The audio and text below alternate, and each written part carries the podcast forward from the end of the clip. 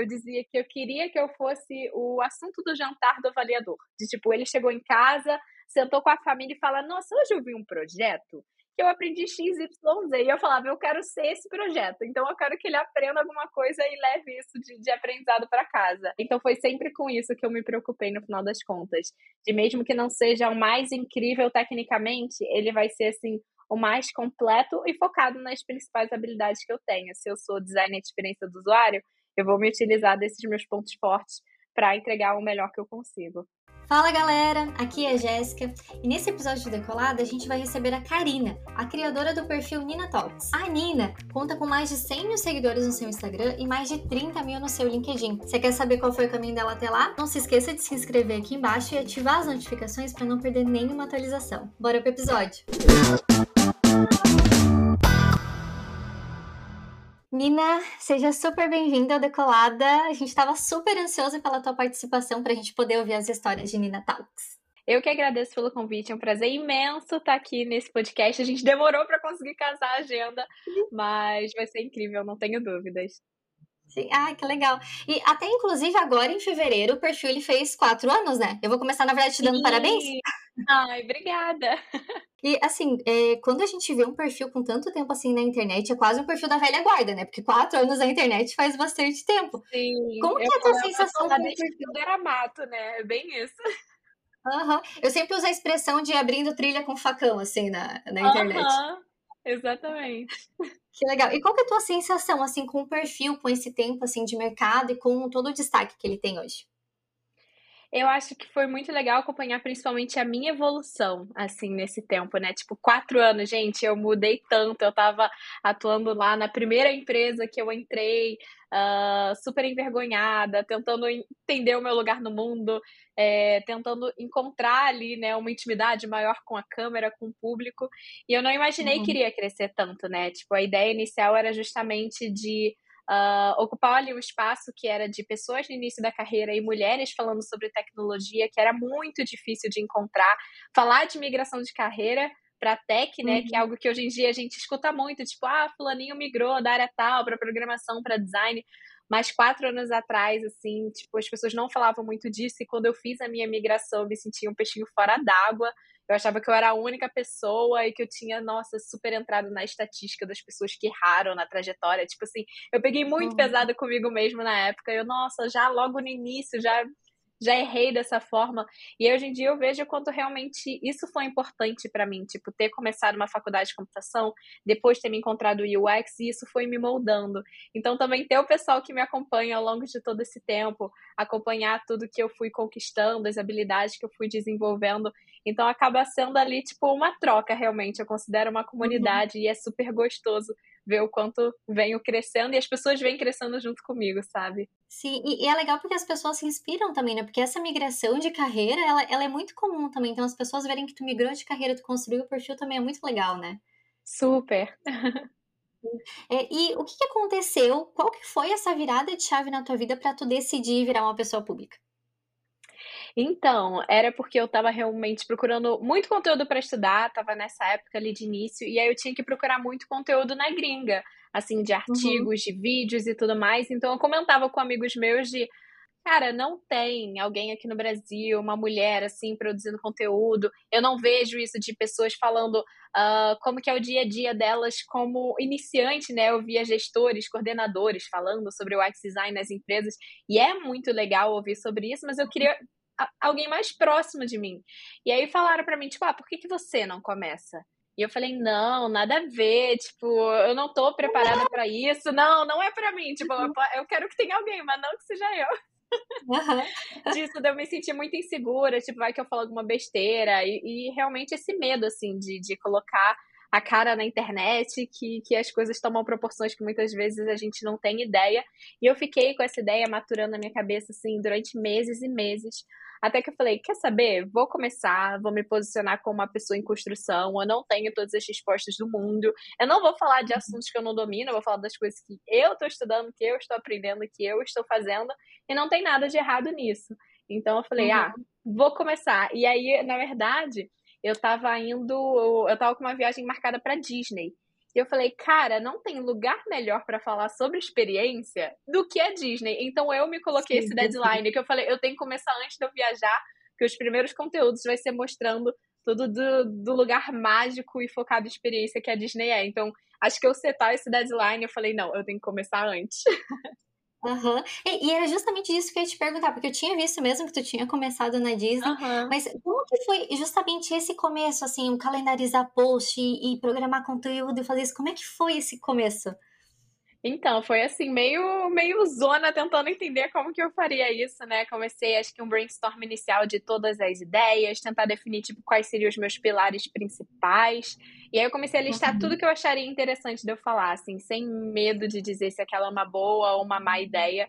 Em relação à Disney, como eu já tinha antes, eu já tinha um pouco ideia de coisas que eu queria ir mostrar em cada parque, então acho que isso também é, me deu uma tranquilidade maior. E de gravar na frente das pessoas, eu falei, ah, Ninguém aqui fala português aqui, que Orlando, muita gente fala. Eu falei, ah, essas pessoas vão estar falando inglês, então eu gravar ali as pessoas não me entenderem, tá tranquila. Eu, então eu sentia menos vergonha. Eu fui, tipo, vencendo esses medos lá, falava, ia para um cantinho, gravava e tal.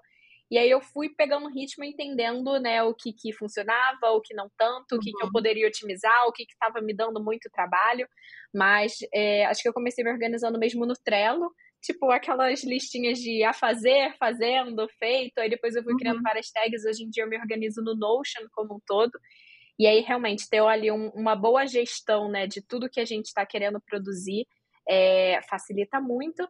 Ao mesmo tempo que tem aquele feeling, né, de algo que surge do nada e você fala, pô, veio a inspiração, quero, quero falar agora. Então, muito do meu conteúdo hoje em dia vai muito no flow. Eu já tenho o sentimento do que, que a minha audiência uh, tem interesse e tudo mais. Então, acho que ao ter um momento, tipo, hiper organizado me permitiu de agora eu não ser tão é, certinha com isso, porque já tá meio que no sangue, sabe?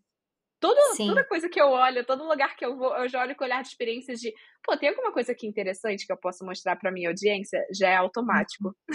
Uhum. Foi ganhando essa experiência com o perfil, né? Muito legal. Sim, super. Sim. E aproveitando, né, já que a gente tá falando com uma designer sobre senso estético.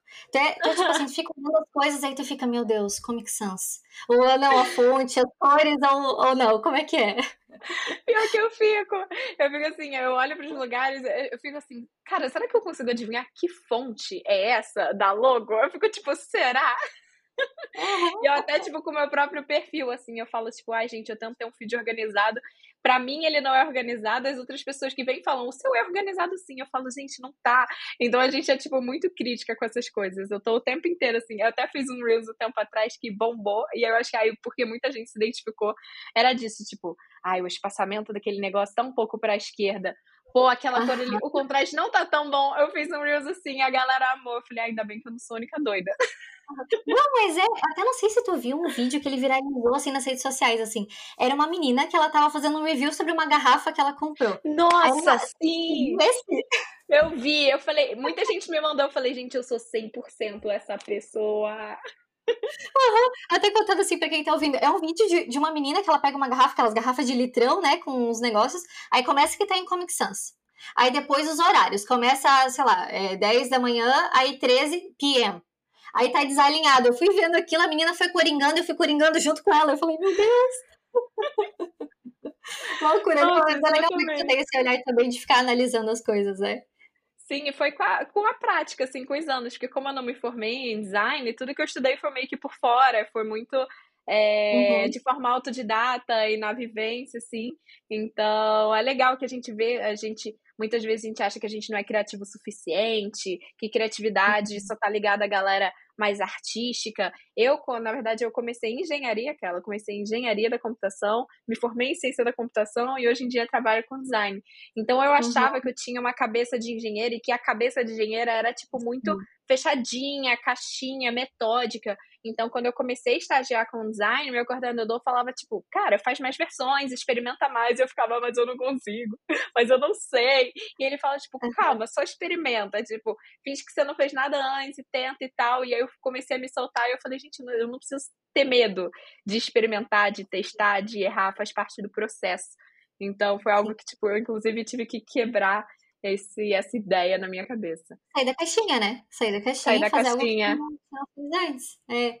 E aproveitando já para falar da tua identidade visual também. Eu vi que tu, tu deu uma entrevista que falou que lá no começo tu sentiu um pouco desse medo, né? Da galera não levar a sério por ser novinha, ou pelo contexto de tu usar o rosa, o lilás, tipo, ser esse, uhum. essa, essa identidade visual mais delicada. E eu vi que também tu não queria construir um personagem para as redes sociais, né? Tu não queria meter um terninho, meter um preto, engrossar a voz só para passar uma seriedade. O que é muito legal, porque tu é, decidiu transparecer exatamente quem tu é. Mas como que foi para construir a marca Nina Talks? Como que foi para uma designer é, botar é, uma comunicação não verbal que representasse você mesma, né? Sim, nossa, é muito difícil, porque quando é algo pra gente, é mil vezes mais difícil quando a gente está criando alguma coisa para as outras pessoas, né? Porque a gente fica, será que isso daqui tá traduzindo bem quem eu sou?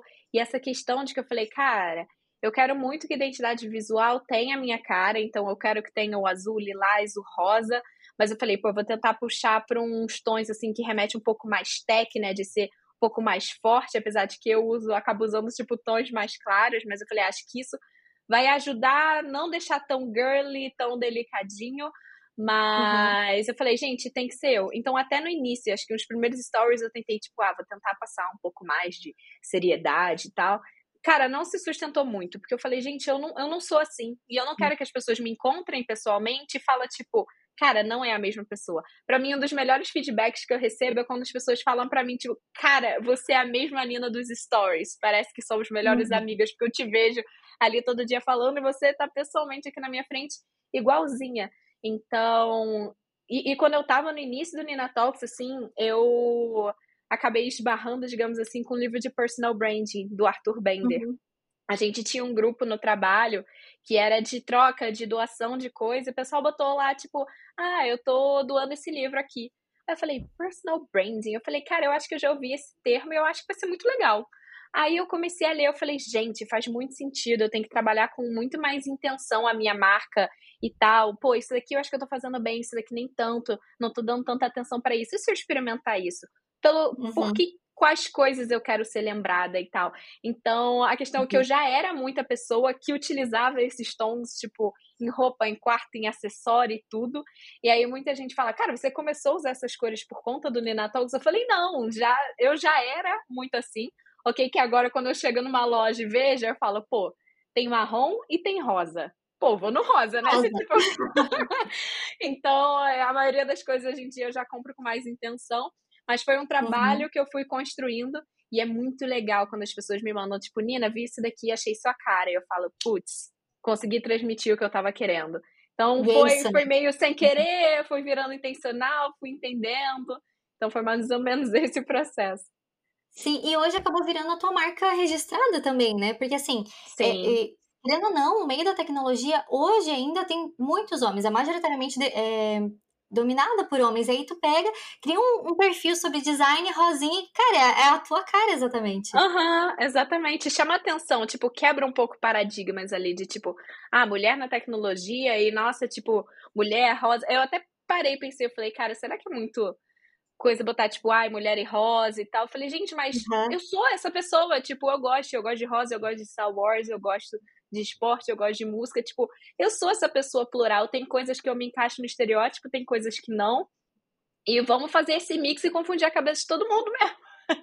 é Sim, sobre isso, é para isso que a gente está aqui, uma sabe? Uma palavra perfeita sobre ser uma pessoa plural. É exatamente uhum. isso, né? A gente não tem só, um, só uma vontade, só um conhecimento, só um interesse sobre ser, sobre saber coisas, né?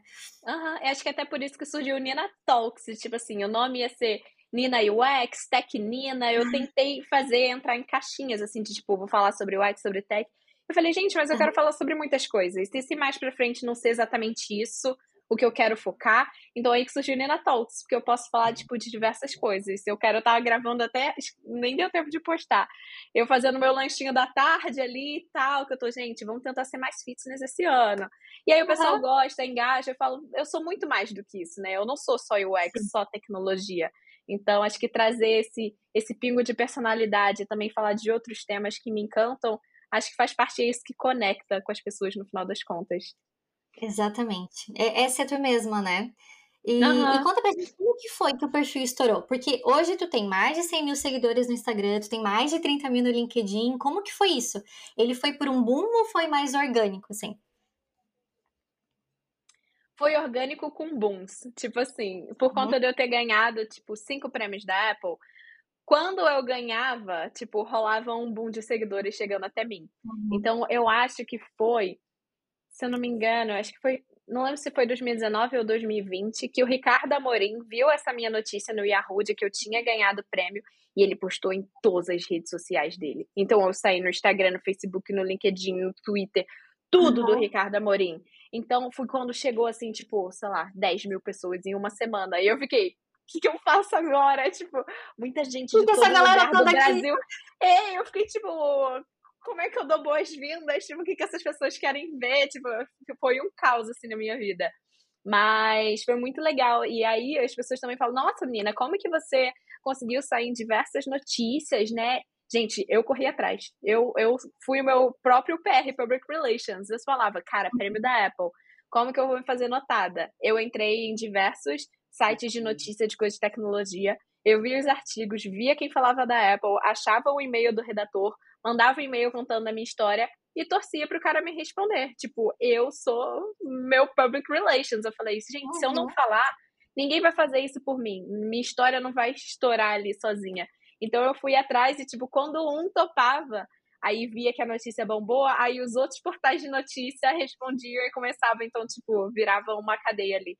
Então eu sempre fiz questão de falar, cara, eu me orgulho do que, do que eu conquistei, do que eu tô fazendo, então o máximo de, de pessoas que eu consegui atingir dessa forma, para mim, melhor, mas sempre dá um friozinho no coração quando chega muita gente e fala, gente, o que, que eu faço agora, Sim. né? O pessoal que tá acostumado comigo, ninguém me conhece, socorro. Uhum. Que legal, eu não sabia dessa parte que tu mesmo tinha indo atrás da galera para publicar os artigos, e hoje quando a gente coloca a Karina Troncos no Google, aparece um monte uhum. de... eu falo, fiz um bom trabalho. Uhum.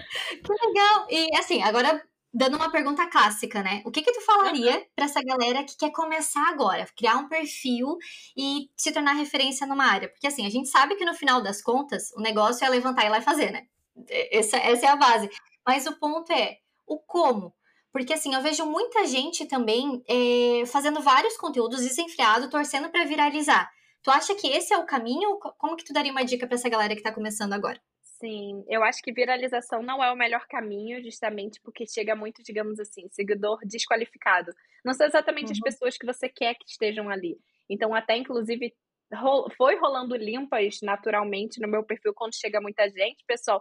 Ah, menina do prêmio. Ah, mas ela não fala 100% do prêmio, eu não quero ela. Então, tipo, uhum. ou enfim, esperava outra coisa. Então, quando chega muita gente, recebe muita mensagem, vê um bando de gente inconveniente também. Então, viralização, assim, você tem que ter uma cabeça muito boa assim no lugar, porque vai vir literalmente de tudo até você. Quando você vai crescendo orgânico, vai seguindo um ritmo mais, mais agradável ali.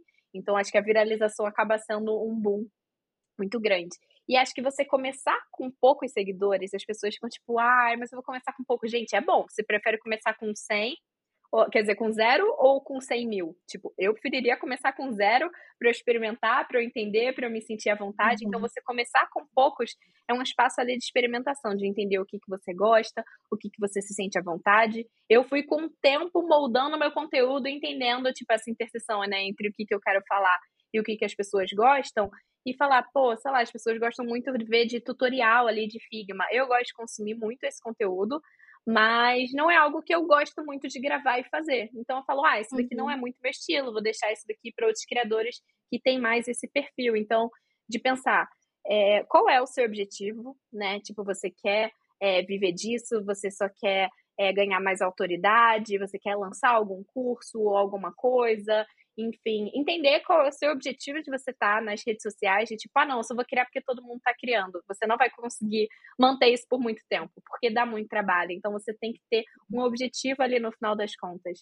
É, de você entender com quem você está falando, senão você vai estar tá produzindo vários conteúdos desconexos que não vão conectar com as pessoas. Então, ah, quero falar com pessoas no início da carreira. Não, eu quero falar com pessoas que estão um pouco mais avançadas, ah, pessoas que nem conhecem a minha área e que eu quero trazer elas aqui para dentro. Ou de tudo um pouco, tipo, hoje em dia são pessoas com perfis é, diversos e eu tento atender um pouquinho cada uma.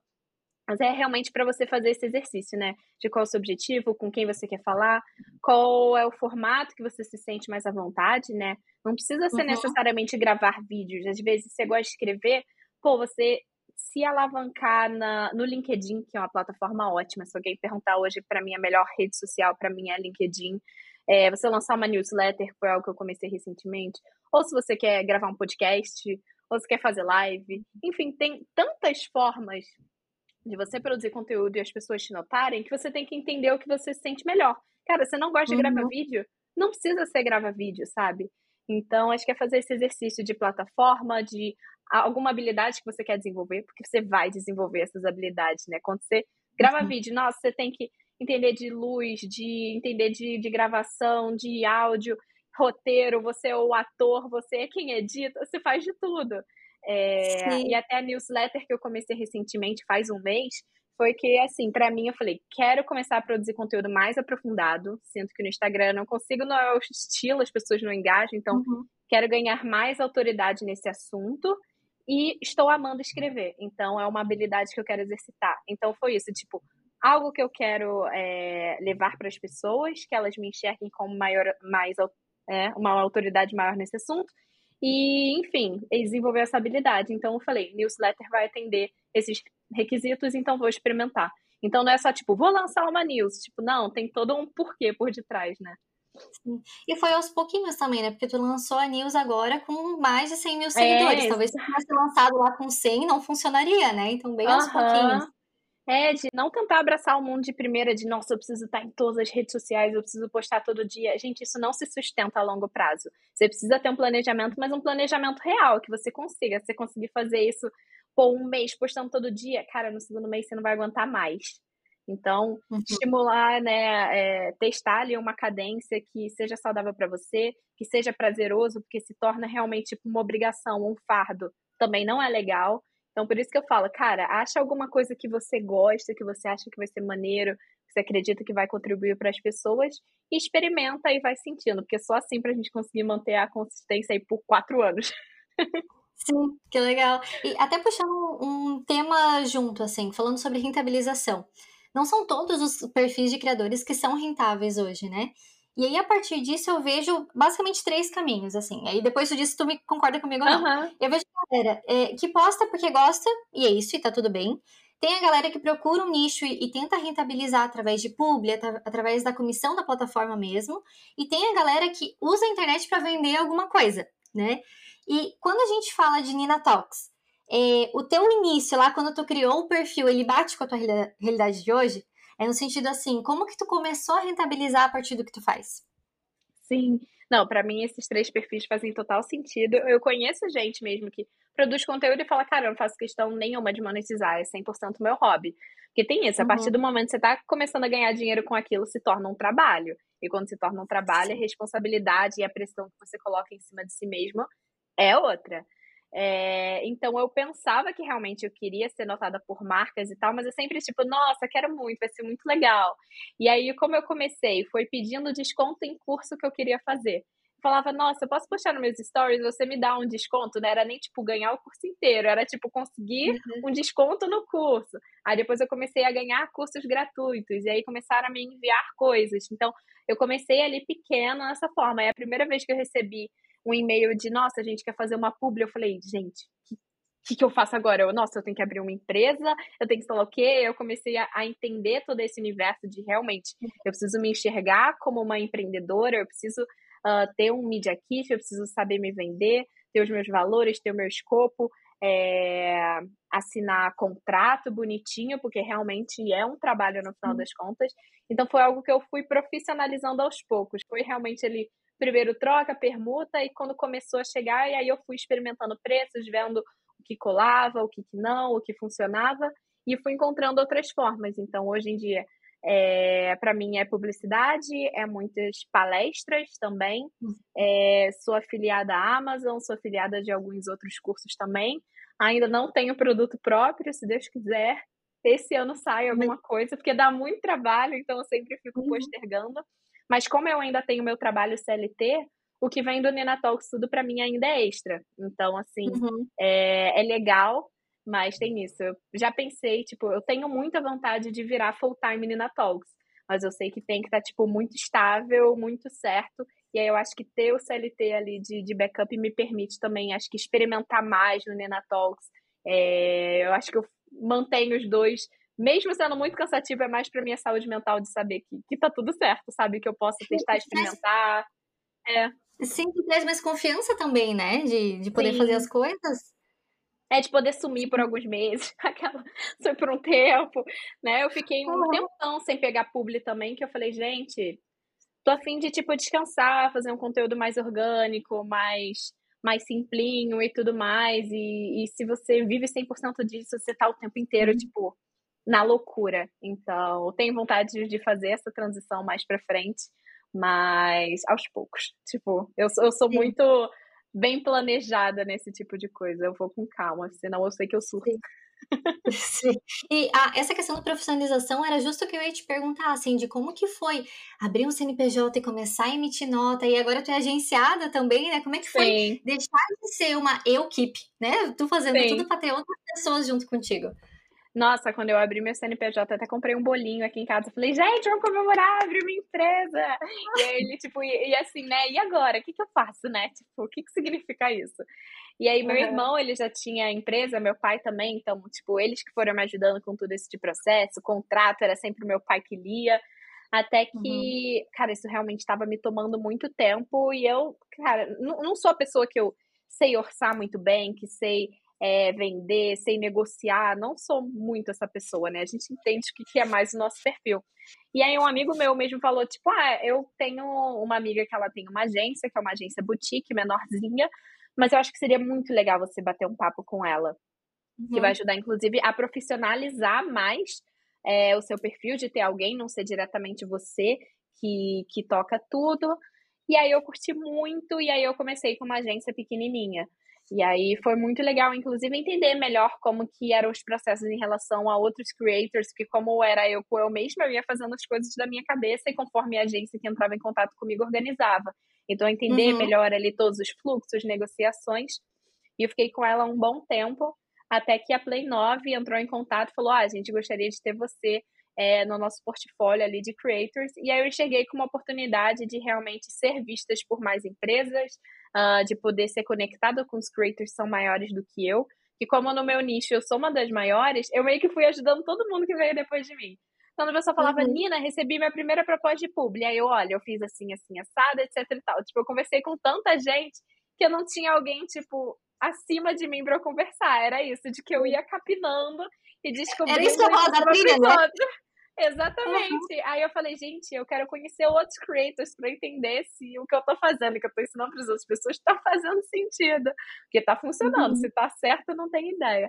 Então, nesse sentido, foi muito legal e é muito bom hoje, tipo, ter uma agência que, que facilita todo esse universo para mim, porque é muito grande. Uhum, que legal. E aí te deixa mais focada no que realmente importa, né? Da criação Exato. das coisas, não com a parte mais burocrática do negócio. Aham, exatamente. Eu falei, nossa, eu posso focar no conteúdo, eu posso focar no criativo, e eles estão decidindo o financeiro, o jurídico, fazendo toda a parte de atendimento, alinhando data. Nossa, eles que cuidam disso para mim. Aí eu realmente Sim. posso focar minhas energias no que eu mais gosto, né? Sim, que legal. É, e tu comentou antes que tu trabalha CLT também, né? Hoje eu vi que tu trabalha para Apple Academy. E como que tu se divide assim entre essa criação do conteúdo para o teu perfil e o trabalho CLT? Tu passa por algum desafio? Como é que tu equilibra esses pratinhos?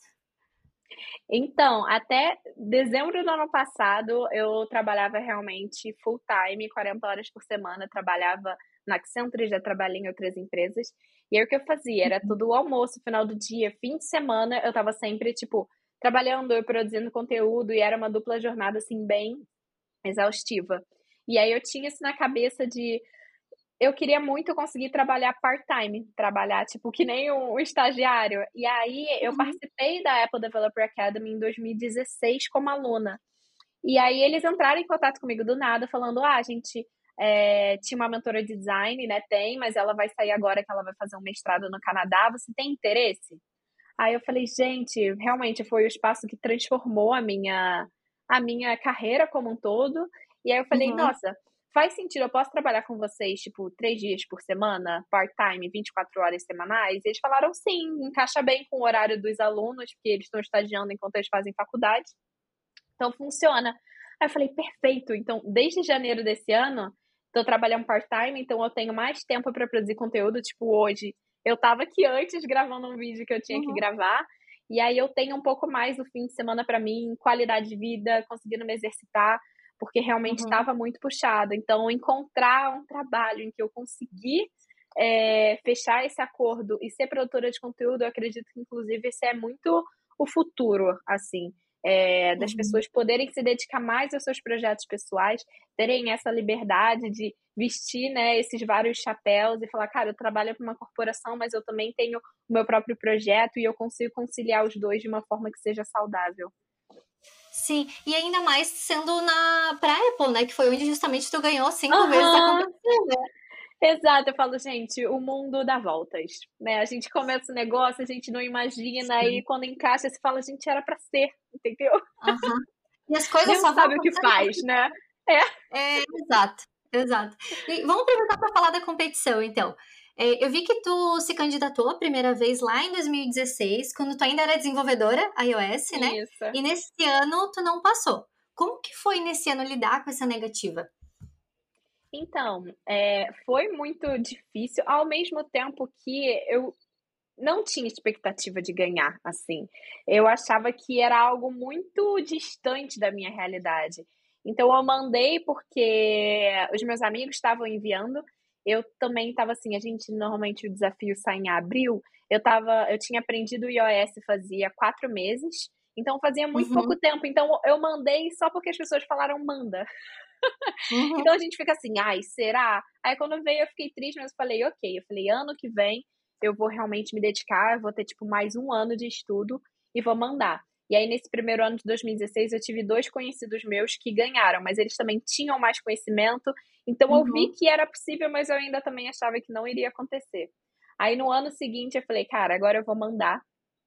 E aí, tipo, alguns dias antes, de eu enviar o meu projeto em 2017, eu recebi, tipo, um comentário meio negativo em relação ao meu projeto. Eu lembro que eu cheguei, tipo, em casa, assim, chorando. Eu acho que a uhum. pessoa que deu esse feedback não sabe até hoje o quão triste eu fiquei com isso. E é aquela coisa de que as pessoas não têm noção de que o que ela fala brincando, o quanto isso pode pesar na gente, né? Então, eu guardei muito isso. Eu falei, não, não vou enviar o meu projeto, ele não tá bom o suficiente e tal. Até que eu falei, gente, eu já tive tanto trabalho, eu fiquei aqui duas semanas pensando no meu projeto, vou enviar. E aí eu recebi meu primeiro sim, e para mim foi o maior boost de confiança que eu poderia receber assim na minha carreira, porque falei, gente, isso é uma das maiores empresas de tecnologia do mundo. Reconheceu meu trabalho e disse que ele é bom, por que, que eu estou duvidando tanto de mim mesma, né? E eu fui uma pessoa que teve muita dificuldade no início da faculdade é, com programação, porque eu era uma das poucas pessoas da sala e uma das pouquíssimas meninas que não sabia programar quando entrou na faculdade. Uhum. A grande maioria já tinha feito curso técnico, já sabia, era aquela criança que com oito anos já sabia mexer no computador, desmontou. E eu falava, tipo, gente, eu sou muito mais burra do que todo mundo, o que, que eu tô fazendo aqui? Sabe? Tipo, era um pouco esse sentimento. Então, eu falei, nossa, eu tô conseguindo correr atrás, eu tô conseguindo fazer o meu nome. Eu, eu, eu acho que eu sou boa, então. Foi tipo assim, nossa, eu acho que eu sou boa. Era esse pensamento que eu tinha, né? Tipo, eu recebi um prêmio da Apple, hum, acho ver. aí eu falo, nossa, o quanto nós somos impostoras com nós mesmas. Sim. E aí, a partir daí, foi inclusive uma das viradas de chave de eu quero que mais mulheres se sintam confiantes, que elas não desistam e que elas estudem, se dediquem e conquistem as coisas, sabe? Porque eu falei, nossa, foi por muito pouco que eu não mandei o meu projeto e que eu Sim. não estaria me sentindo tão realizada se não fosse tipo um simples apertar o botão e falar enviar, sabe? Sim, não, mas eu acho interessante a gente comentar disso, dessa negativa que teve naquele ano, e tu contar como tu se sentiu, porque hoje as pessoas te olhando com a relevância do teu perfil, vendo que tu ganhou cinco vezes, falam, não, beleza, ela é extraordinária, mas é. as pessoas passam o mesmo sentimento, sabe? É muito legal. Uhum. É, as pessoas falam, tipo, ah, porque ela sempre foi boa, a aluna nota 10, pra ela é só mais um, e eu falo, tipo, gente, não é assim, eu sou humana que nem todo mundo, eu passo por todos os sentimentos, eu duvido de mim mesma, e eu testo e eu tento não colocar é, sempre muita expectativa nas coisas, porque eu sei que eu vou me frustrar muito. Então tem muito a ver uhum. com autoconhecimento. Então eu sou sempre essa pessoa de que espero o melhor, mas eu tento não colocar muita expectativa, porque eu sou muito emocional nesse sentido, eu me ligo muito às coisas. E aí, eu todo ano, assim, que eu recebia a notícia, pessoal, você já tá acostumado. Gente, não tô, não tem como se acostumar. Acho que a graça da vida é você se surpreender, você comemorar, ser feliz com as coisas, sabe? Então, para mim, Sim. todo ano foi uma surpresa muito grande, uma felicidade muito grande. Sim, e que e na verdade, assim, dando um passo atrás, né? Conta pra gente como, como que é essa competição. Pelo que eu vi, é uma competição com o mundo todo, né? Isso. É uma competição mundial que acontece todo ano, porque todo ano acontece a WWDC, que é a The Worldwide uhum. Developers Conference, que é a conferência anual da Apple voltada para desenvolvedores, para apresentar as novas tecnologias. Então, de tipo, ah, nós lançamos novos sistemas operacionais, às vezes eles lançam algum dispositivo novo, mas não é a, a apresentação de lançamento de novo iPhone, essa é mais para o final do ano. A da WWDC uhum. é mais voltada para coisa técnica, assim, de tipo, olha, gente, a gente facilitou aqui é, essa forma de vocês resolverem esse tipo de, de, de problema ou de programar de certo jeito, enfim, é, é, são coisas mais técnicas.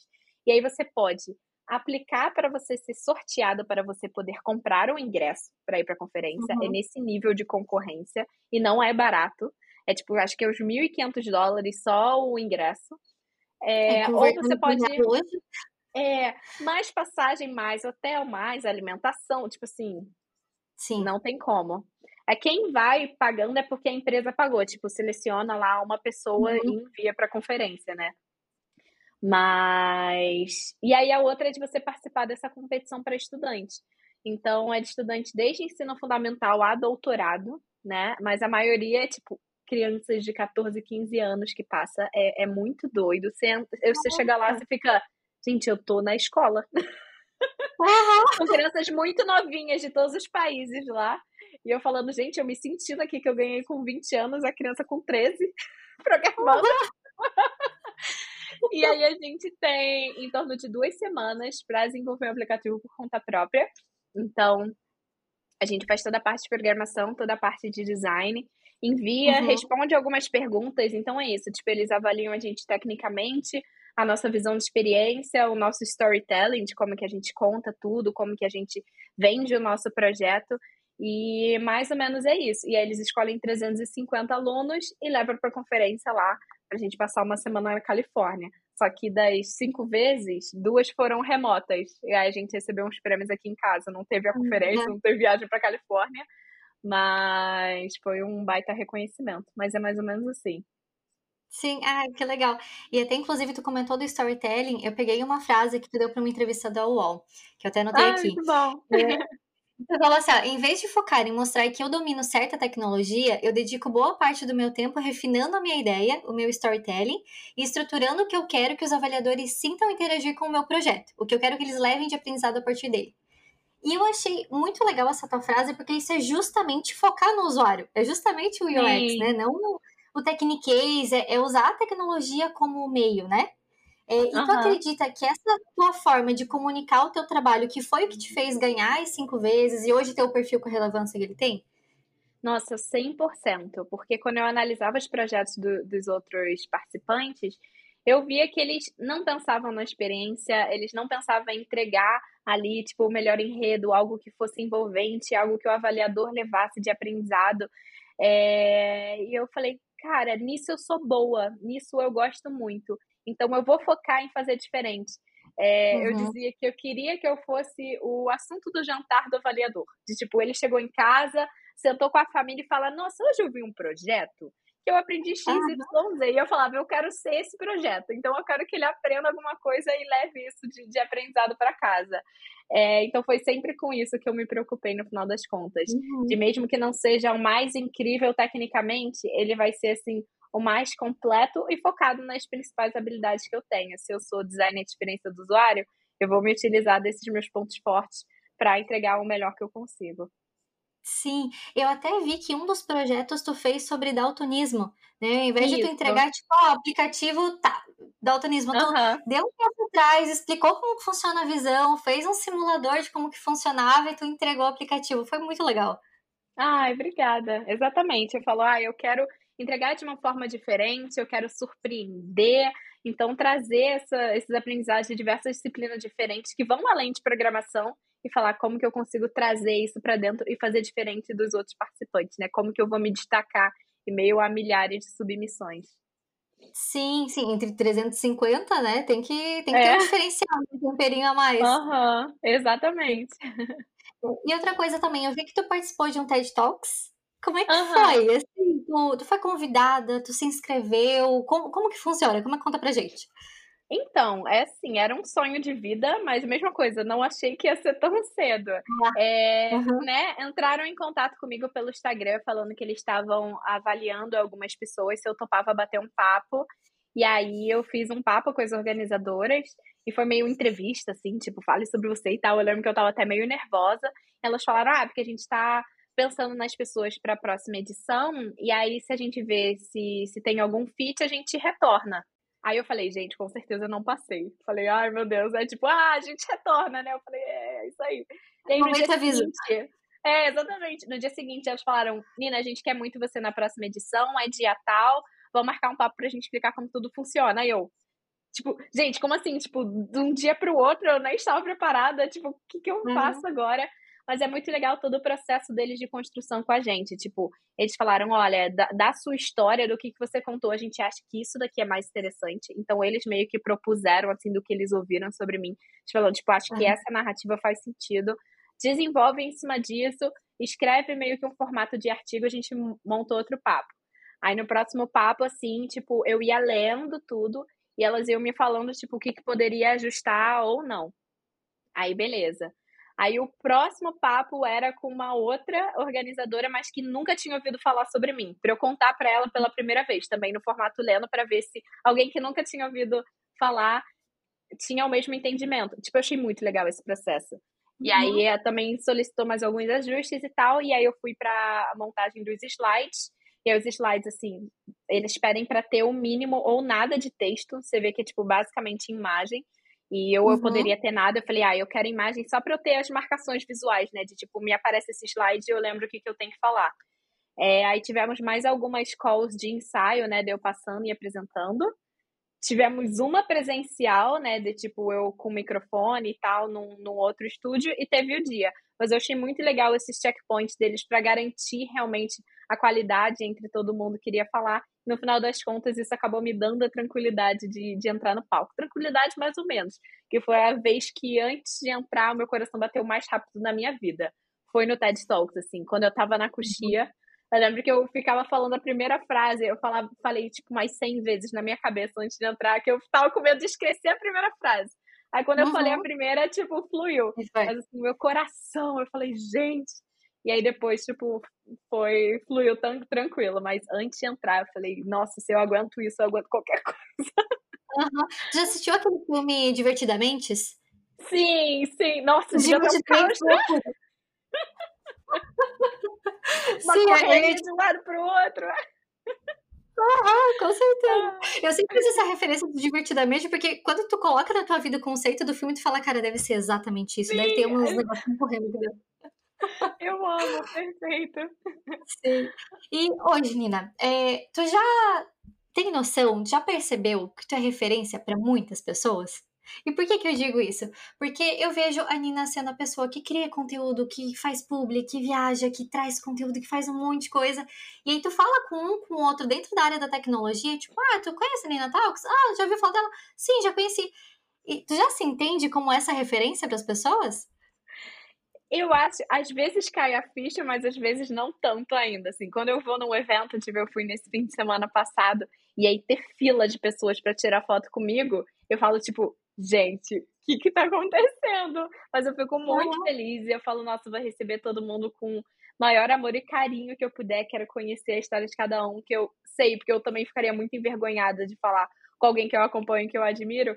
Então, já sei que a pessoa ela tá vencendo ali uma barreira para tomar coragem, então quero que ela se sinta muito à vontade.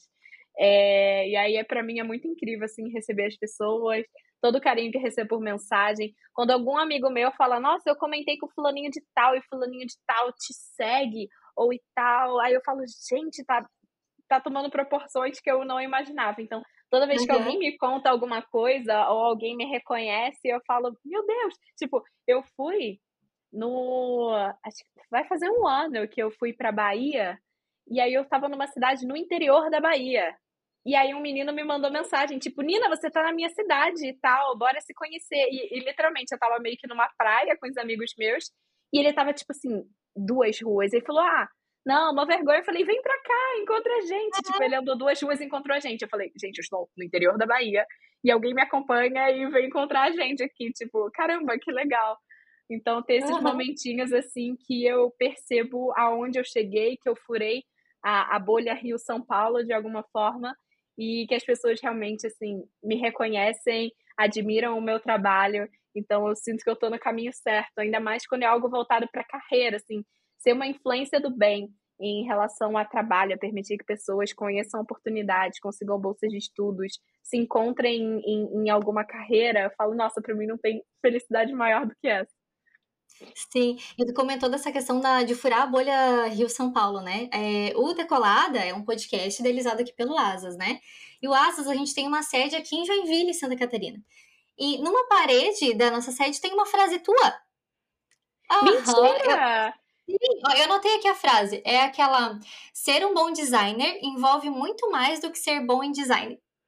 Verdade! Ah, então, é verdade. É na sede de vocês. Eu lembro que me mandaram. Me mandaram quando fizeram. Eu falei, gente, eu tenho uma frase estampada numa parede. Aí eu fiquei, tipo, é nesses momentos que, tipo, eu entro em, em, em loop e eu fico, tipo, eu tenho apenas cinco anos como eu vim parar aqui, sabe aquele meme? É, tipo, exatamente isso. Eu falo, como isso aconteceu. Ai, então é aí, gente, que Sim, honra. Aqui, Amém. Uhum. Uhum. E tá, inclusive, assim, fica o convite, né, pra tu vir conhecer a sede, assim, não querendo usar argumentos Ai. pra te conhecer, mas a gente tem Star Wars, a gente tem Harry Potter, a gente tem easter egg do Mario Bros, então eu acho que tu vai perfeito, gostar. Perfeito. Não, quando eu for pra Joinville, eu com certeza vou visitar vocês, sem dúvida.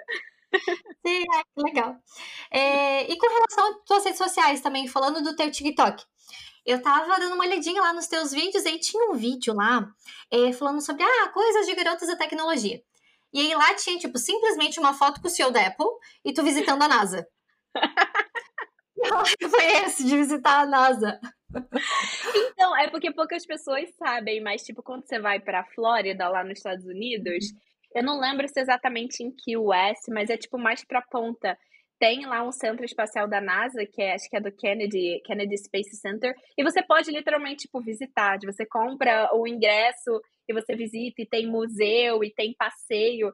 Então foi isso, assim, não fui convidada ainda pela NASA para fazer algo especial, qualquer pessoa pode ir, mas fica lá, é tipo, quando eu fui para Orlando, a gente fez, pegou algumas horas de carro e passou o dia inteiro lá conhecendo. E foi uma das coisas mais iradas, assim, tipo, ver foguete de verdade, no tamanho de verdade, onde realmente fazem Nossa. lançamentos.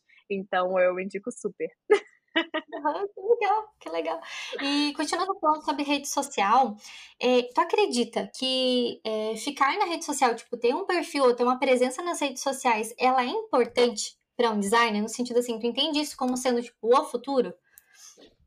Então, eu, para mim, foi o que ajudou muito a alavancar minha carreira. Porque é aquela frase clássica de quem não é visto não é lembrado no final das contas. Eu entendo de quem é completamente low profile e não quer postar nas redes sociais e não quer estar presente. E, tipo, o momento que a pessoa sai do trabalho, ela quer se desligar daquilo.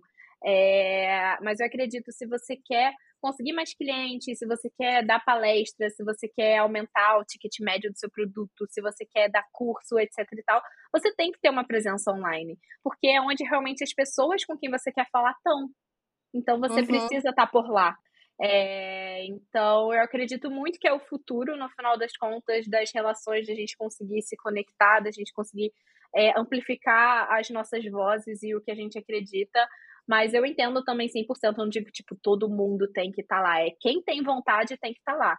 É, nas redes e da forma com que se sentir melhor. Até porque redes sociais vai ser um recorte muito específico da nossa vida. Que eu falei, tem uhum. pessoas que se identificam muito mais com escrever um artigo, ou dar uma mentoria individual, ou dar uma aula. Isso já são formas, inclusive, de você contribuir com a comunidade como um todo. Então é muito legal você é, você consumiu muita coisa, você aprendeu muita coisa, você dá isso de volta para as pessoas. Eu acredito muito nesse ciclo de aprendizado. Então, de uma forma com que você se sinta confortável. Mas, obviamente, tipo, você ter uma presença nas redes sociais é inegável o quanto isso pode te alavancar de, cara, não tem outra forma que eu acredito além das redes sociais que você possa ter um alcance absurdo que nem você tem nas redes. Sim, e foi muito que tu falou antes dessa questão de criar comunidade também, né? Uhum. Super. Tipo, o que me ajudou a a me manter no universo tecnologia, principalmente no início, foi encontrar outras mulheres que estavam passando pelo mesmo que eu, assim, tipo, em relação a inseguranças, em relação ao aprendizado, e ver mulheres que tinham conquistado é, grandes espaços, que grandes cargos, que eram donas dos seus próprios negócios voltados para a tecnologia, e eu não tinha contato com isso antes, quando eu estava no ensino uhum. médio uhum. e tal. Eu falei, gente, é possível. Tipo, essas mulheres estão lá, então eu, eu também consigo crescer na carreira e, e, ter uma carreira brilhante. Tipo, ao mesmo tempo que isso é um pouco óbvio, para quem está começando e está cheio de insegurança, não é nem um pouco óbvio. A gente já tem muita cobrança em nós mesmos. então, a gente ter alguma referência cara, isso dá um boost na gente. Então, eu sempre saí de todos os eventos de comunidade, assim, revigorada, com energia lá em cima, com a bateria, com o astral. E eu falava, tipo, nossa, eu vou transformar o mundo agora. Eu que tava, tipo, extremamente desanimada, falando, cara, não tô conseguindo, tô estudando, tô errando todos os exercícios, mandei mal na prova, tipo. É... Então, para mim, as comunidades, assim, são o, o principal caminho para a gente poder crescer. E até uma das formas de você contribuir, se você não quer ter o seu próprio perfil, cara, essas comunidades, a grande maioria de voluntariado, são pessoas que estão ali realmente voluntariamente ajudando. Então, você uhum. se unir dessa forma a essas pessoas, cara, já é muita coisa. A gente precisa de pessoas é, se unindo a essas comunidades como um todo. Então, se você não quer, tipo, ai, ah, não quero exposição, não quero minha voz ali e tal, mas você tá ajudando as pessoas dessa forma também é, é, é, um, é um outro jeito de você estar tá presente. Sim, que massa. É, Nina, a gente está finalizando aqui, mas antes eu queria só deixar um comentário que é, é um agradecimento, né, para Carol, para Lei e para Nath. Até a Carol foi a pessoa que te mandou ali a frase que estava ali no Asas. Ah, maravilhosa. E as três são meninas de tecnologia, né, assim como você, e elas colaboraram com algumas perguntas aqui do roteiro e também deixando um recadinho delas de que elas admiram muito você. Ah, um beijão para as três. Maravilhosas. e fica aqui também o um espaço para tu deixar um recadinho para essa galera que quer entrar na mesma área que você. Ah, e primeiro dizer que eu tô 100% à disposição, tipo, eu tô nas redes sociais para ajudar cada uma das pessoas que eu conseguir trazer realmente uma luz nesse sentido e eu também produzo muito conteúdo sobre, então entra lá no meu perfil, no meu Instagram, no meu LinkedIn, newsletter, consome esses conteúdos, é, tira suas dúvidas buscando ali na internet, mas não deixa de se conectar com as pessoas. Tá ali nas comunidades, tem muitas comunidades legais, interessantes de UX. É, procure alimentores, vai se conectando e vai estudando aos poucos, assim, não se sobrecarregue, acho que de um dia para o outro você consegue, vai consumir todo o conteúdo no mundo, vai respeitando o seu próprio tempo, respeitando o seu próprio processo e aproveitando toda essa jornada. Né? As pessoas elas só miram lá tipo onde elas querem chegar, o que, que elas querem atingir e elas vêm com maus olhos tipo pelo tudo que elas têm que passar, de tipo nossa que droga, eu tô aqui estudando, ai eu só quero chegar lá. Não, aproveita o processo. É ali é o uhum. tempo da sua vida, as coisas que você está aprendendo. E aí, quando você chegar lá em cima, você vai falar: caramba, que jornada maneira. Então, se respeite, estude aos poucos, é, se conecte com pessoas, vai fazendo o que te dá brilho nos olhos, e acho que esse é realmente o, o interessante, assim, da vida. Ai, perfeito, muito bom. Obrigada, gente. Obrigada, Nina. É isso. Nada, que isso. E aí, o que, que você achou do episódio? Comenta aqui embaixo pra gente receber o teu feedback. E a gente se vê no próximo episódio. Até lá!